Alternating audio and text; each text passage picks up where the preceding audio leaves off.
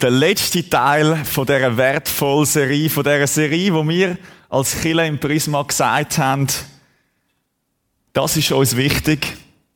Das schreiben wir uns auf die Fahne. Für das stehen wir auf. Für das machen wir uns stark. Und alles, was wir in den letzten drei Wochen und auch vor dem Sommer einen ganzen Monat lang uns damit auseinandergesetzt haben, die Werte, die in dem violetten Büchlein drin sind, wo du vielleicht auch schon mal gesehen hast, in dieser Kille rumliegen. Alles baut aufeinander auf. Letzte Woche habe ich ein Souvenir mitgebracht von letzter Woche. Wer erinnert sich? Genau. Der Timon Schmitter ist letzte Woche dran. Und ich setze das alles voraus. Also wenn du den Podcast verpasst hast, schau nach auf prisma.tv. Genau. Es geht heute eigentlich nicht um Wachstum und nicht um Entwicklung. Das sind die letzten zwei Werte, aber viel mehr geht es heute um Menschen. Also wenn du heute mit Leidenschaft, mit mehr Leidenschaft aus dem Gottesdienst rauslaufst, als du reingekommen bist, dann habe ich mein Ziel erreicht. Für die, die mich nicht kennen, ich bin der Mike Scheutzger, ich bin 26. Ich darf da im Impact als Worship-Leiter arbeiten und ich bin verheiratet und ich bin vor zehn Jahren mit meiner Familie, hat mich da in die Kille verschlagen und ich bin geblieben.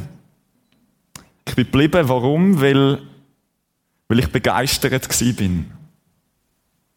Ich bin begeistert von den Leuten, die begeistert sind für den Jesus. Und ich bin begeistert von den Leuten, die begeistert sind an mir. Da haben die Leute eine Leidenschaft entwickelt für mich, und das ist nicht so selbstverständlich, weil ich, ich kenne mich. Ähm, und ich habe in diesen zehn Jahren, der Timon ist einer, der mich schon seit zehn Jahren begleitet, und ich habe in diesen zehn Jahren so viel lernen, so viel abschauen, einfach über die Schulter schauen, wie bei einer grossen Familie.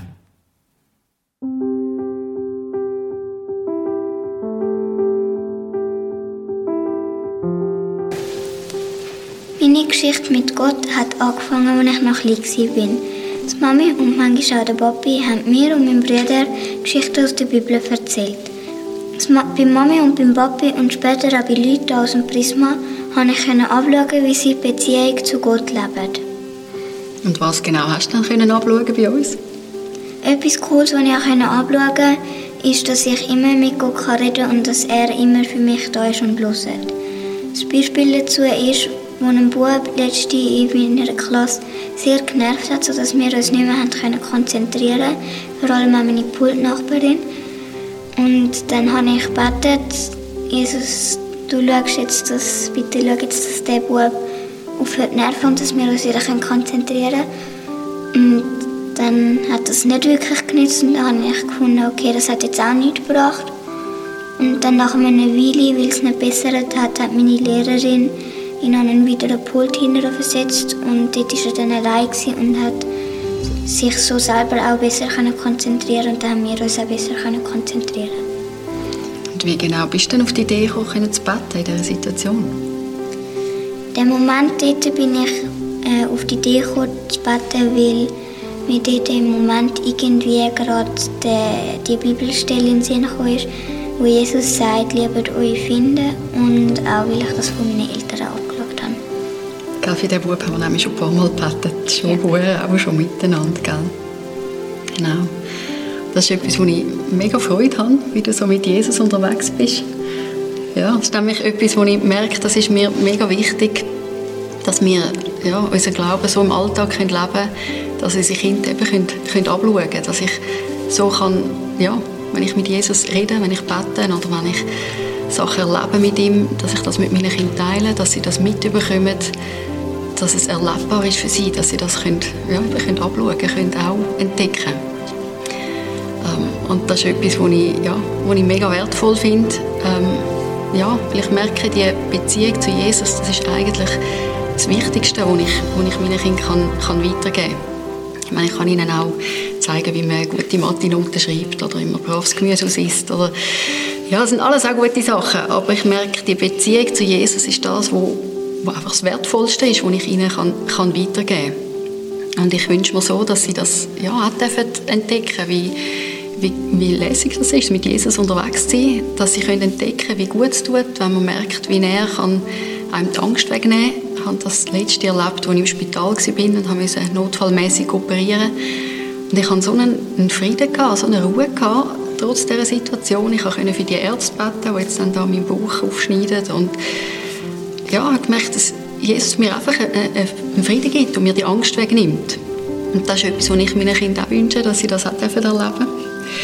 Oder auch, auch andere Situationen, wo ich merke, wie Jesus mir kann meine, meine Sorgen wegnehmen kann, wenn ich ihm alles kann sagen kann. Äh, gerade letzte haben wir zum Beispiel so eine Situation gehabt, wo wir zum Zahnarzt haben müssen, weg mit der Delilah, gell, wegen der Zahnspange. Ähm, und das ist immer so eine teure Sache. Und dort habe ich auch vorher gebetet und gesagt, Jesus, du weißt, wie es um unsere Finanzen steht. Ähm, du siehst die Spangen und alles. Und du weißt, wenn, wenn die Leila jetzt die Spangen braucht, ja, du hast gesagt, du gibst uns alles, was wir brauchen, also wirst du uns auch das geben. Und schlussendlich hat sich herausgestellt, dass die Krankenkasse von der Grundversicherung her die Spangen zahlt, was ein spezieller Fall ist. Ja, und es ist cool, so zu sehen, wie Jesus so für uns sorgt und wir alles auch bei ihm abladen. Oder hat gesehen, wie, wie lässig das ist, mit mit ihm zusammen unterwegs sein, ja, Gott den Vater zu fragen, hey, wo, wo bist du dran, wo hast du Leute in mein Umfeld hineingestellt, du ihnen gerne begegnen und wo du mich willst brauchen dazu. Und so mit ihm unterwegs sein, ist einfach, ja, macht, macht Freude. Und das wünsche ich mir für meine Kinder genau gleich, dass sie die, die Freude haben, wie, ja, dass sie mit Jesus unterwegs sind. Und so habe ich mega Freude zu sehen, wie bei dir, die Leila, die Beziehung am Wachsen ist und wie du mit Jesus unterwegs bist. Und das ist unsere Geschichte mit Gott. Und auch du kannst ihn erleben.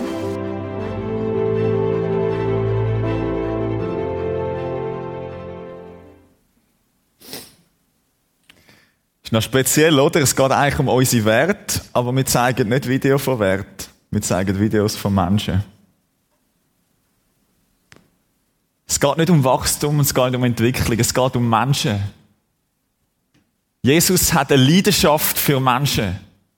Eine unglaubliche Leidenschaft für Menschen, für dich, so wie du jetzt da hockst, so wie du jetzt im Kino hockst, so wie du jetzt Abend spät irgendwie noch einen Link bekommen hast von einem Kollegen und auf den hast du geklickt und jetzt bist du in dem Podcast drin und du hast noch nie etwas von dem Jesus gehört, du hast gar nichts am Hut mit dem Killergeschmeiß.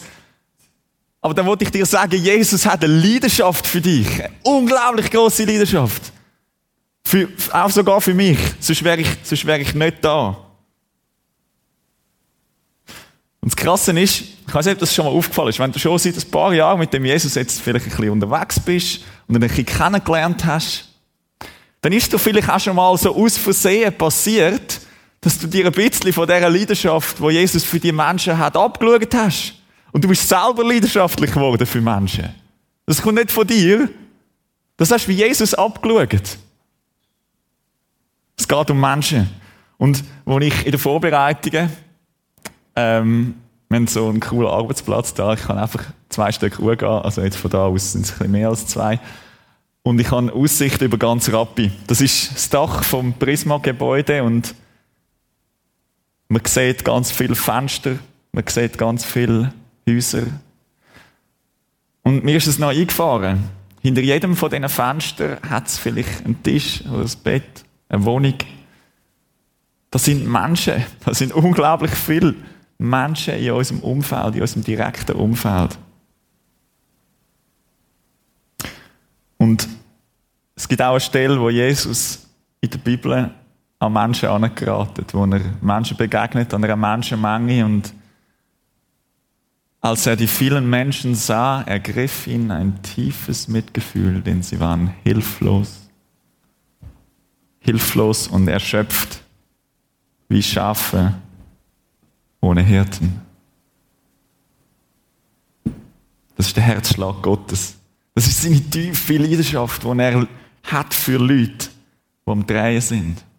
Das ist sein tiefes Gefühl, von, wenn, er, wenn er dich sieht, wenn er Menschen anschaut und denkt, mm, der ist am Drehen, der dreht um sich selber. Und das muss nicht so sein, das muss nicht so sein. Und er hat eine tiefe Leidenschaft, um, um die Leute ausrichten, um mit diesen Leuten sich zu versöhnen.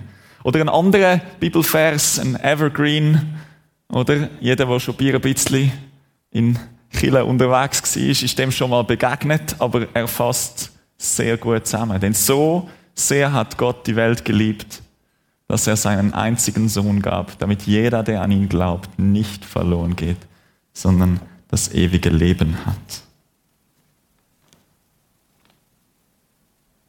Das ist der Grund. Das ist der Grund, warum wir die Werte in unserem Leitbild drin haben. Es ist der Herzschlag Gottes, zum an die Menschen ankommen, mit diesen Menschen connected sein. Und ja, Menschen können nerven, einverstanden. Menschen können dumm sein, dumm wie Schaf, ohne Hirt. Ich, ich selber bin oft dumm wie ein Schaf. Und es hat sehr viel Geduld gebraucht von sehr vielen Leuten in meinem Leben, dass ich heute da bin, wo ich bin. Ähm, das wäre auch mal noch ein spannender Gedanke, oder? Denk mal darüber nach, wer, wer hat es alles gebraucht in deinem Leben? Was für Hirten hat es gebraucht? Was sind die drei Top-Leute vielleicht mal einfach drei Top-Hirten in deinem Leben, in dich investiert haben? Die gedacht haben, hey, jetzt gibt es gerade nichts Wichtigeres, als mit dem einen Kaffee zu trinken. Jetzt gibt es gerade nichts Wichtigeres, als dem zuzulassen. Wer war das? Gewesen?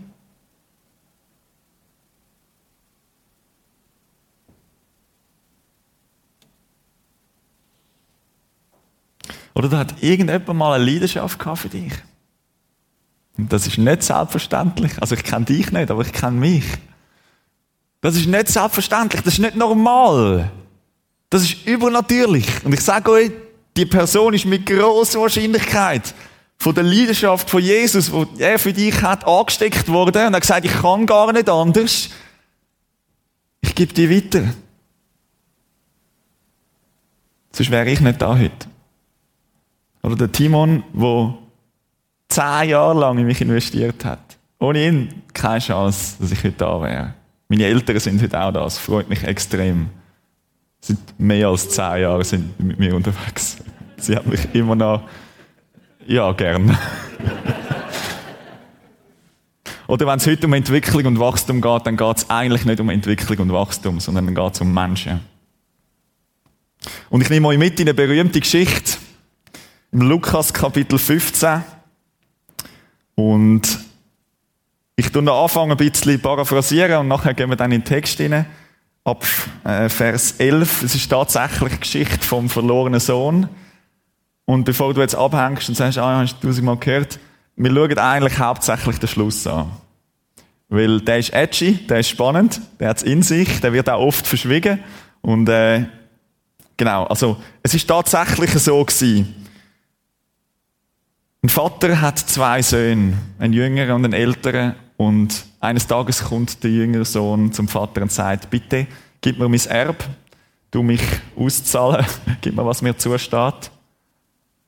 Und er kommt das über und er macht sich auf den Weg, er macht sich auf die Reise in ein fremdes Land und er lebt das Leben so, wie es gerade kommt und er verprasst sein ganzes Vermögen und er kommt an einen Punkt an, wo er nichts mehr hat, wo er alles aufgebraucht hat wo es ihm schlecht geht, wo er in einer Krise steckt.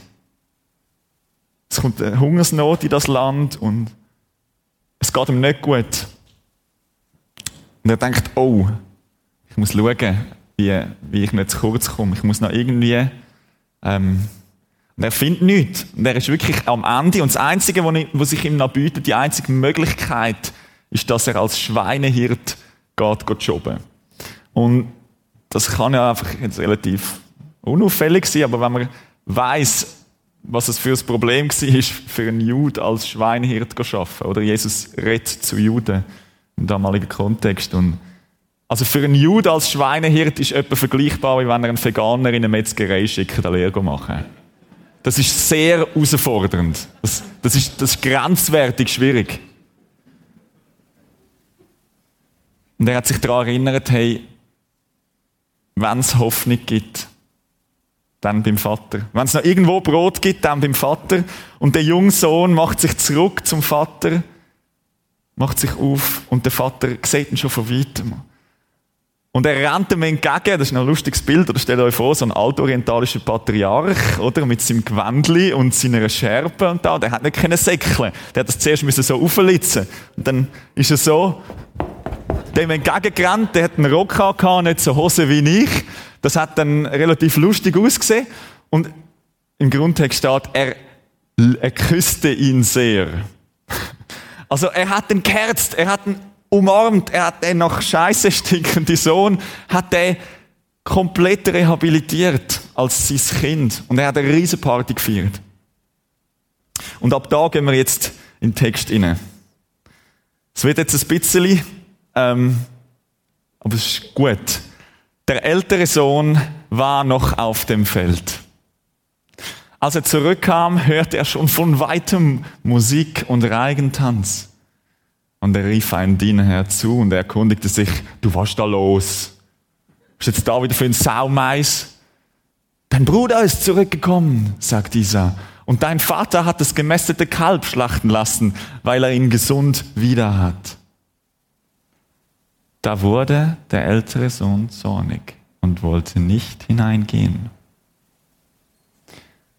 Sein Vater kam heraus und redete ihm zu, doch er hielt seinen Vater vor, so viele Jahre habe ich wie ein Sklave für dich geschuftet und mich nie deinen Anordnungen widersetzt. Und mir hast du nie auch nur einen Ziegenbock gegeben, dass ich ihn mit meinen Freunden hätte feiern können. Und nun kommt der da zurück, dein Sohn, der dein Geld mit Huren durchgebracht hat, und du schlachtest ihm gleich das Mastkalb. Aber Kind, sagte der Vater zu ihm, du bist doch immer bei mir und alles, was mir gehört, gehört auch dir. Jetzt mussten wir doch feiern und uns freuen, denn dein Bruder war tot und ist wieder ins Leben zurückgekommen. Er war verloren und ist nun wiedergefunden.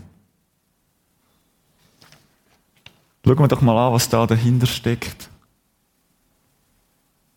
Der ältere Sohn war noch auf dem Feld.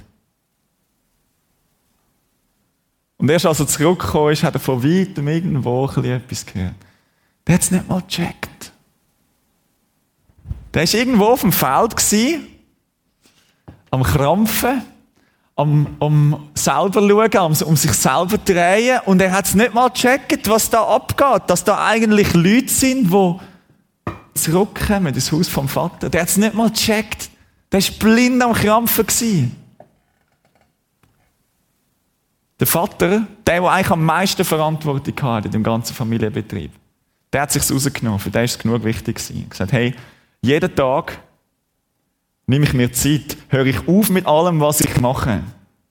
Weil das eines Wichtigste ist vor allem. Ich höre auf mit allem, was ich mache und schaue jeden Tag, wo ist mein verlorenes Kind? Wo ist mein verlorener Sohn?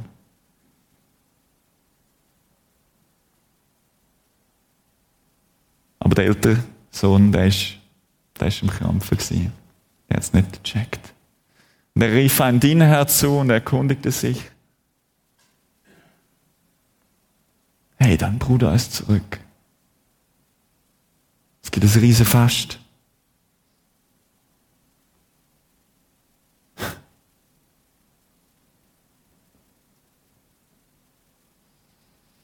Könnt ihr Bier ein bisschen nachfühlen mit dem Könnt ihr ein bisschen Empathie aufbringen für den älteren Sohn?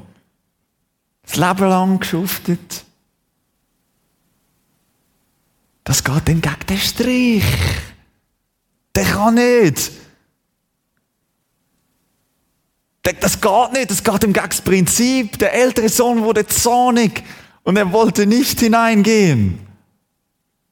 Und sogar sein Vater kommt raus. Oder das Bild ist klar, in in Jesus kommt der Vater im Himmel für uns vor die Türe. Sowohl für den Jünger als auch für den älteren Sohn. Sein Vater kommt raus. Warum ist das so ein Ding?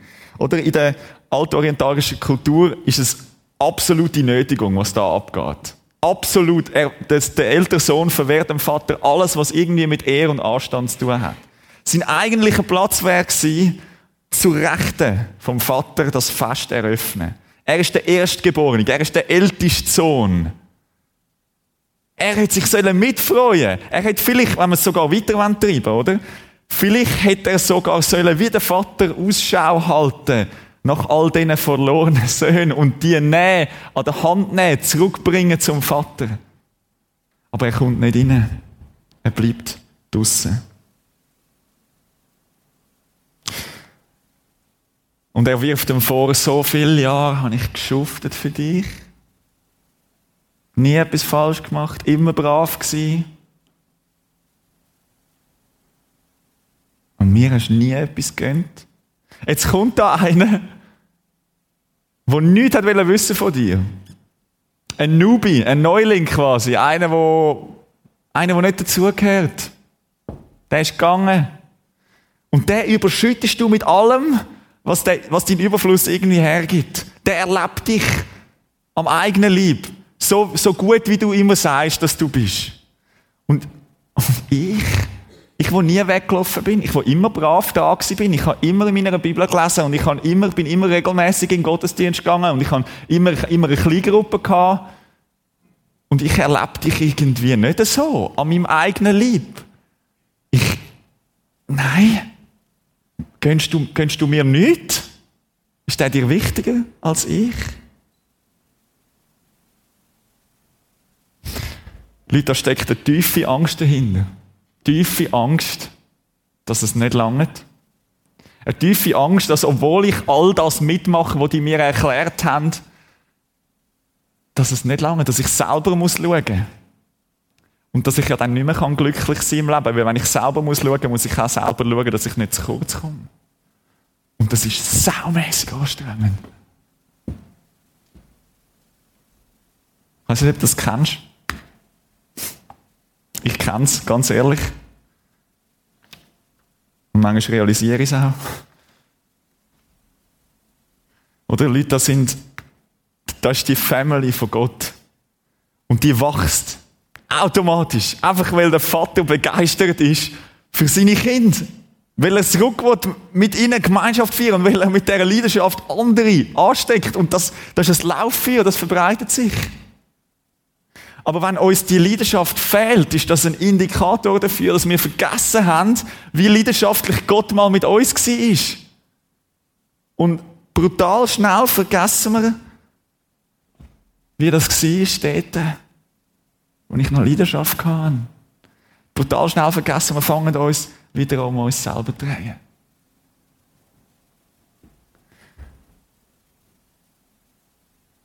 Es geht nicht es geht nicht um Entwicklung.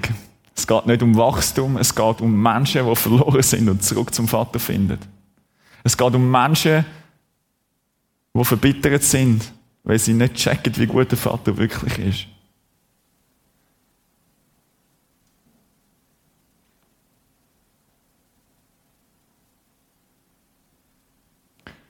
Leute, unsere Kirche wächst.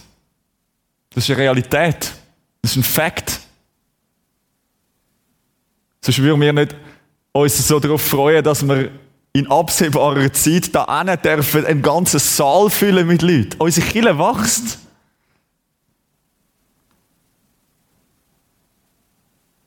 Unsere Kirche wächst, wenn wir uns nicht dagegen wehren. Unsere Kirche wächst, wenn wir uns nicht dagegen wehren, dass verlorene Söhne und Töchter wieder zurück zum Vater finden.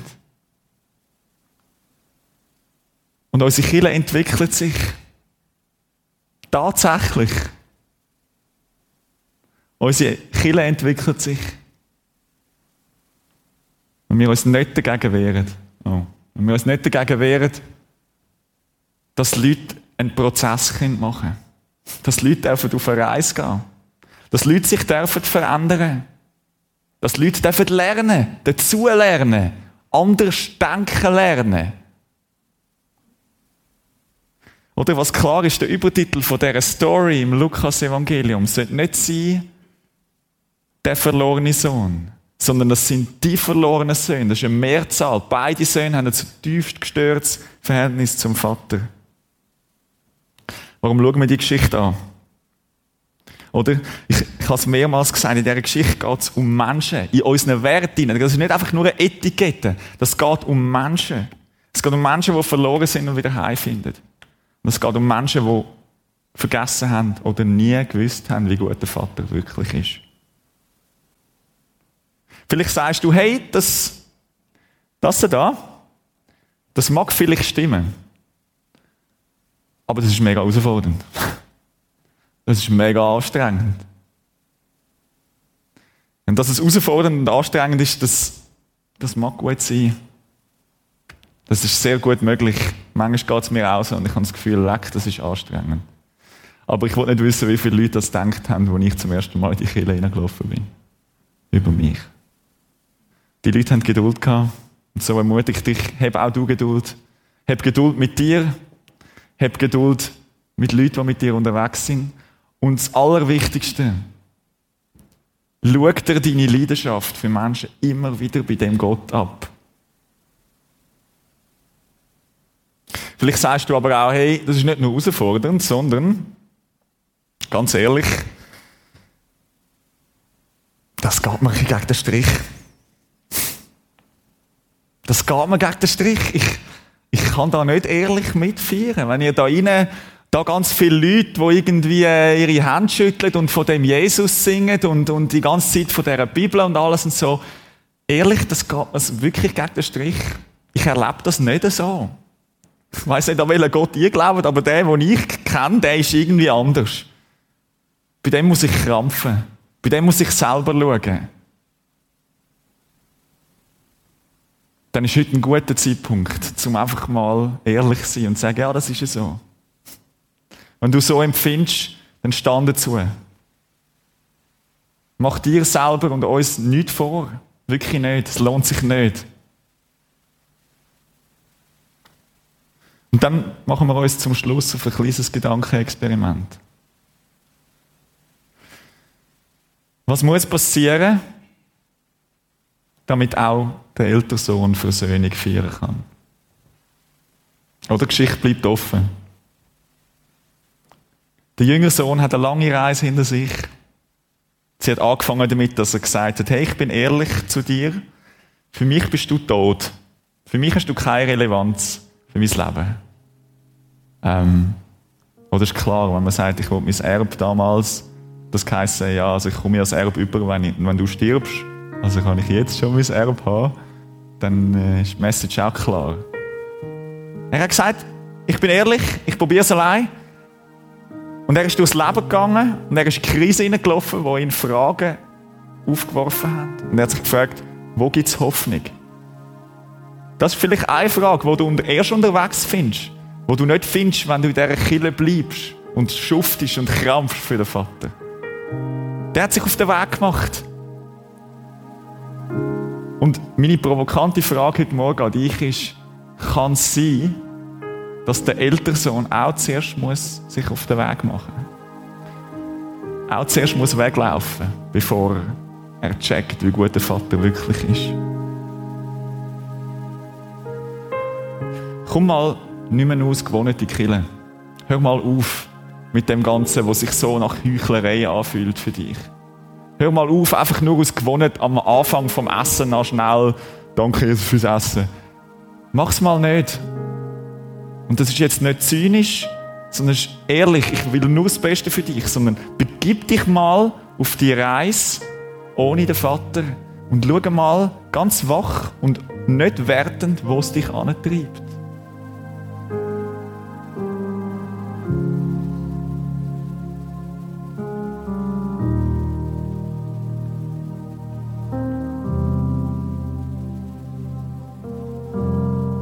Ist ein Text aus, einem, aus dem Alten Testament. Der Prophet Jeremia sagt, hey, ich, ich weiß ja, und das ist nicht ich, der Jeremia, sondern er redet als Sprachrohr Gottes. Ich weiß ja, was ich mit euch vorhabe. Ich habe Frieden für euch im Sinn und kein Unheil.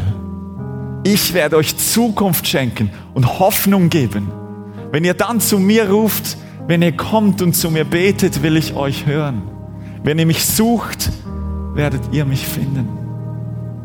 Ja, wenn ihr von ganzem Herzen nach mir fragt, werde ich mich von euch finden lassen. Das braucht's. Von ganzem Herz. Alles andere ist halbherzig, alles andere ist unglaublich anstrengend, alles andere ist nur Heuchlerei. Dein ganze Herz und ein Suchprozess. Das ist nicht von heute auf morgen einfach so passiert. Es braucht einen Prozess. Du musst unterwegs sein.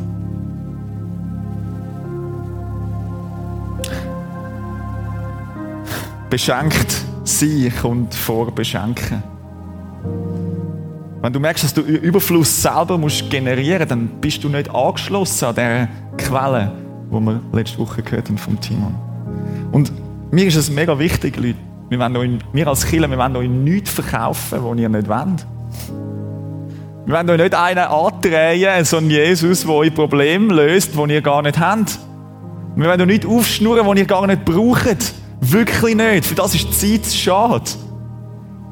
Aber was wir wollen, und ich verspreche euch das, wir wollen eine Kirche sein, die offene Arme hat für Leute, für dich, wenn du Hoffnung brauchst und keine Hoffnung hast. Wenn du Perspektive brauchst und keine Perspektive hast. Wenn du irgendjemanden brauchst, der mit dir trauert, der dich hebt und mit dir unterwegs ist und mit dir Kaffee trinkt, einfach, wo dich, wo dich leidenschaftlich gern hat. Nicht, weil wir das selber generieren können, wir sind doch auch alles nur dumme Schafe. Aber wir kennen den Hirt, Leute. Wir sind connected mit dem Hirt, wo, wo, alles, wo alles hat, was wir jemals brauchen werden auf dem Planet. Wir sind connected mit dem Hirt. Ich meine, schaut mal, schaut mal in unser Arbeitsumfeld. Schaut mal die Leute da außen, da außen, als hätten wir einen Safe Space. Schauen wir mal die Menschheit an. Wo, wo ist denn noch Hoffnung? Wo ist denn noch wo, wo kriegen dann Leute noch echte Identität, wo sie sich nicht selber zusammenbasteln müssen, die einen riesen Krampf haben damit und nachher beleidigt sind, wenn jemand die falschen Pronomen verwendet. Das ist, das ist so verdreht. Das ist so anstrengend. Das ist so mühsam. Wo finden sie noch echte Annahme, echte Liebe? Wenn nicht bei dem Gott. Bei dem, wo alles hat.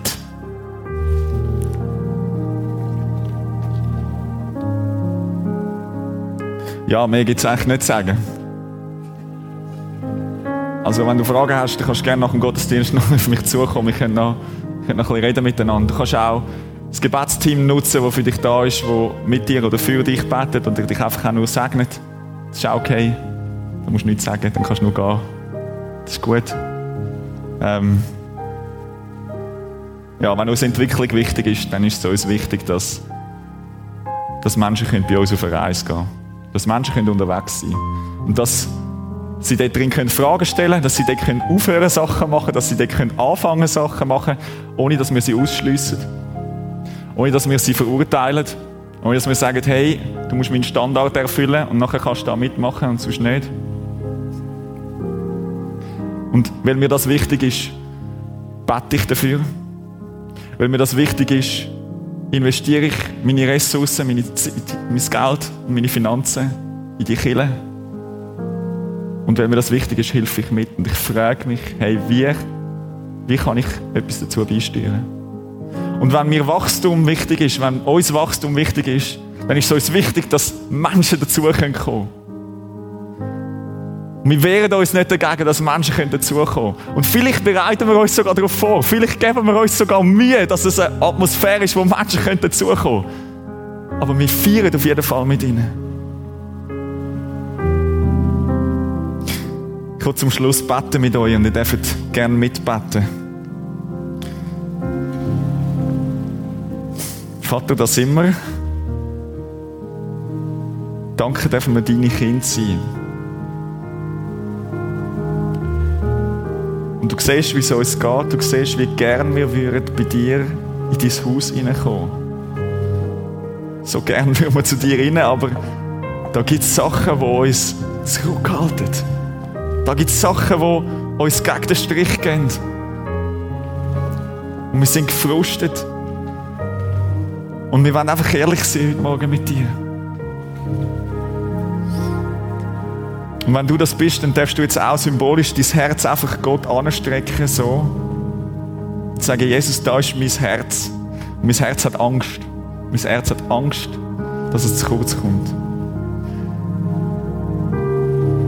Überschütte du das Herz mit deiner Wahrheit.